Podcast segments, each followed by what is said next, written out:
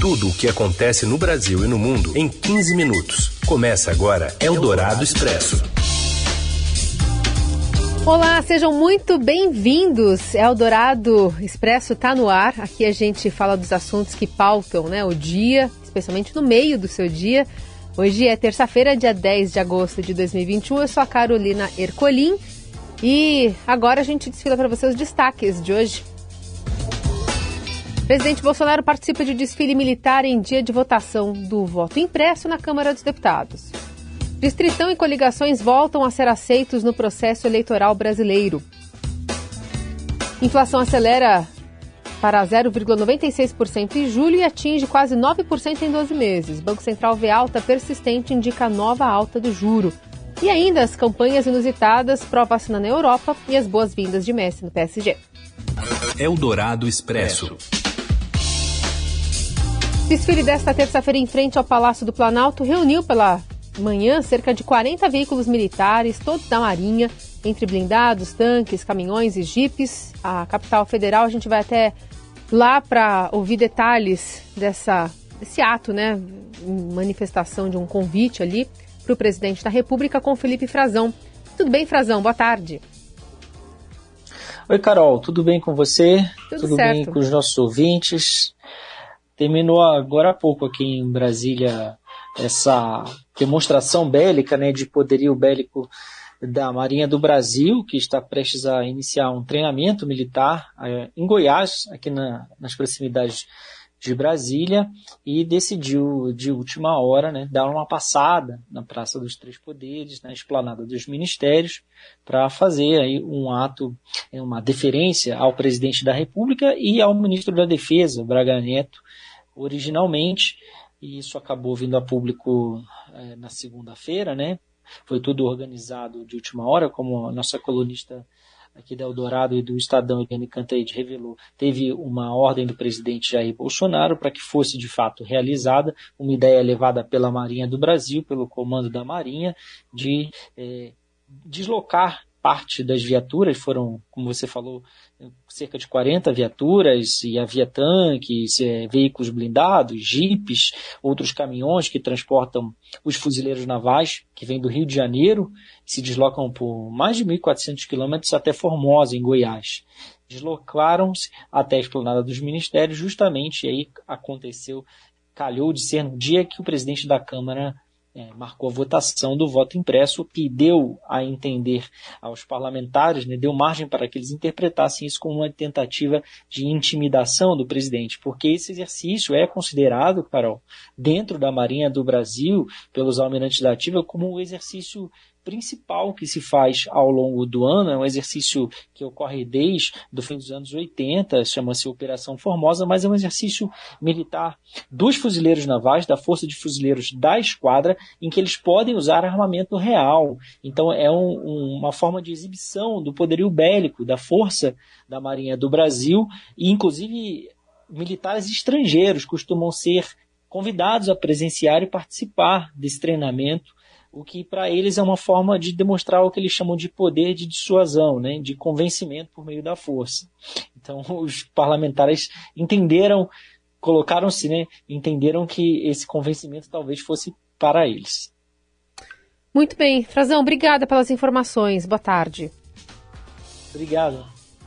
E a reboque do que disse aí o Frazão, o senador Omar Aziz, presidente da CPI da Covid, abriu a sessão desta terça com um discurso no qual criticou o desfile militar organizado aí pela Marinha para entregar esse convite ao presidente Bolsonaro. Aziz disse que foi uma cena patética e que evidenciou fraqueza de Bolsonaro. O ato militar ocorreu nesse mesmo dia em que a Câmara dos Deputados tem previsão de votar no plenário a proposta do voto impresso.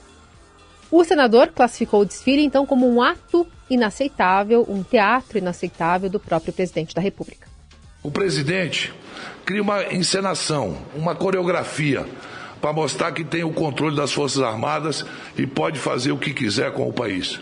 É um absurdo inaceitável. Não é um teatro sem consequências, mas um ataque frontal à democracia que precisa ser repudiado. O presidente da CPI ainda reafirmou que a democracia se mantém contra o que chamou de arroubos golpistas. Não haverá voto impresso. Não haverá nenhum tipo de golpe contra a nossa democracia. As instituições, Congresso à frente, não deixarão que isso aconteça. A democracia tem instrumentos para defender a própria democracia contra roubos golpistas. Nós, os democratas, estamos aqui a postos para defender a democracia e o nosso país com os instrumentos que a Constituição nos confere. Além de Omar Aziz, pelo menos outros sete senadores da comissão reagiram ao evento da manhã desta terça. Eldorado Expresso. Congresso Nacional que segue trabalhando pelos próprios interesses, muitas vezes. Ontem, a comissão especial que discute mudanças nas regras eleitorais aprovou uma PEC que prevê a adoção do modelo distritão e a volta das coligações nas eleições para deputados e vereadores. O relatório da deputada Renata Abreu passou com um placar de 22 a 11, mas sem conseguir chegar a um consenso, ela encaixou no texto tanto o distritão quanto a volta das coligações. Mais uma vez, essa votação foi na calada da noite. Agora o relatório segue para o plenário, ao qual caberá votar qual dos dois modelos deverá ser adotado, e em seguida a proposta seguirá para o Senado. E o presidente da casa, por lá, Rodrigo Pacheco, já disse que, se aprovado pela Câmara, o distritão não passa no Senado. Especialistas criticam esses dois modelos, especialmente porque não têm sido discutidos com a sociedade. Eldorado Expresso. A inflação pode chegar perto de 9% em 12 meses. A gente vai até o Rio de Janeiro com as informações do IBGE com a Daniela Amorim. Boa tarde, Carolina. A inflação oficial no país acelerou a 0,96% em julho, o maior resultado para o mês desde 2002, segundo os dados do Índice Nacional de Preços ao Consumidor Amplo divulgados pelo Instituto Brasileiro de Geografia e Estatística. Os custos mais elevados da energia elétrica, passagem aérea e gasolina foram responsáveis juntos por mais da metade da inflação do mês, mas os aumentos permanecem disseminados, alcançando 64% de todos os itens investigados.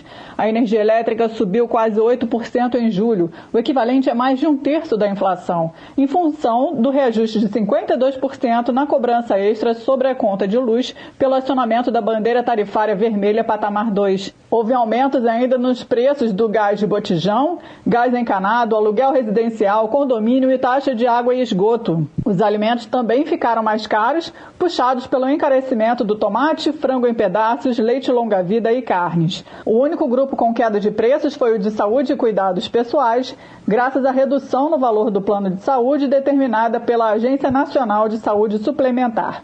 A taxa de inflação acumulada pelo IPCA em 12 meses subiu a 8,99% em julho, o maior patamar desde maio de 2016. Segundo o IBGE, os aumentos sucessivos em itens monitorados pelo governo, como a energia elétrica e os combustíveis, vêm contribuindo para esse movimento, junto com o encarecimento das carnes. As carnes ficaram 34,28% mais caras nos últimos 12 meses. A energia elétrica acumula um aumento de mais de 20%. A gasolina subiu quase 40% nos 12 meses encerrados em julho, enquanto o etanol aumentou 57,27%. Eldorado Expresso. Em todo o estado de São Paulo, 1.613 pessoas já foram mandadas para o fim da fila de imunização por recusarem, assinando ali um termo de responsabilidade, a vacina disponível nos postos. Só na capital são 1.149 sommeliers de vacinas. No Rio de Janeiro, 95% dos internados com Covid são pessoas que não tomaram nenhuma dose do imunizante. É, esse é o risco né, que os sommeliers correm.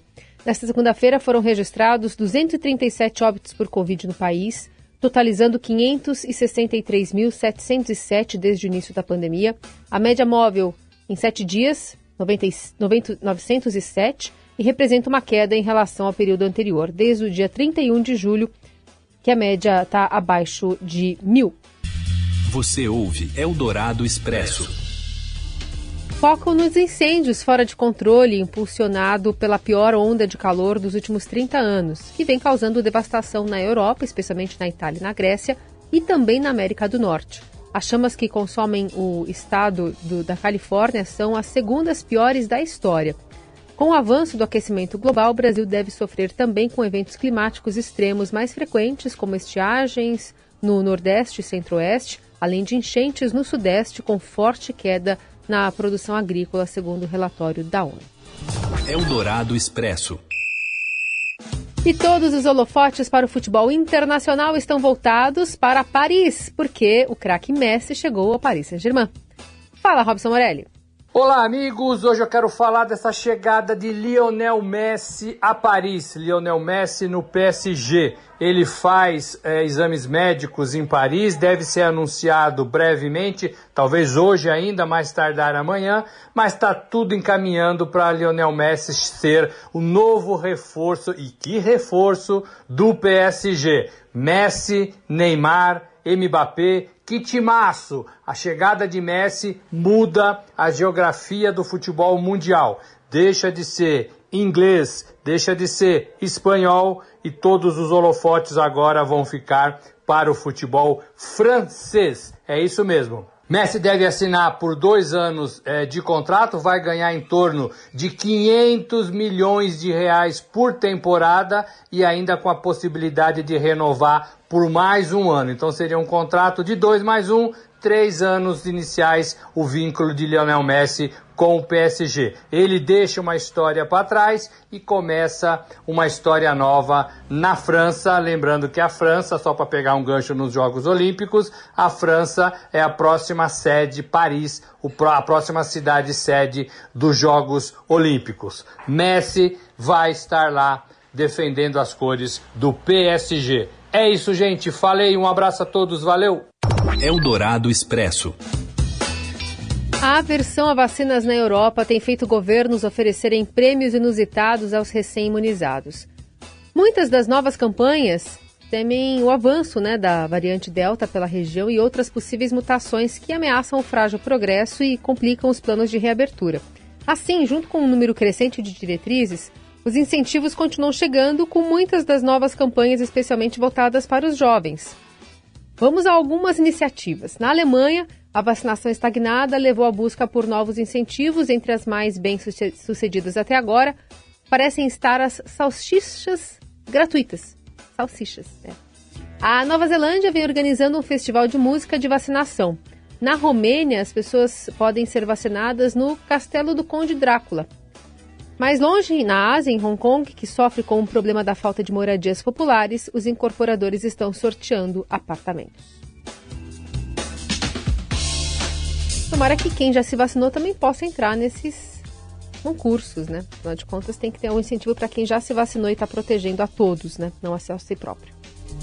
Ponto final no Eldorado Expresso. A gente volta amanhã. Lembrando que nas plataformas digitais do Estadão você continua muito bem informado a qualquer horário do dia. Até! Você ouviu Eldorado Expresso tudo o que acontece no Brasil e no mundo em 15 minutos.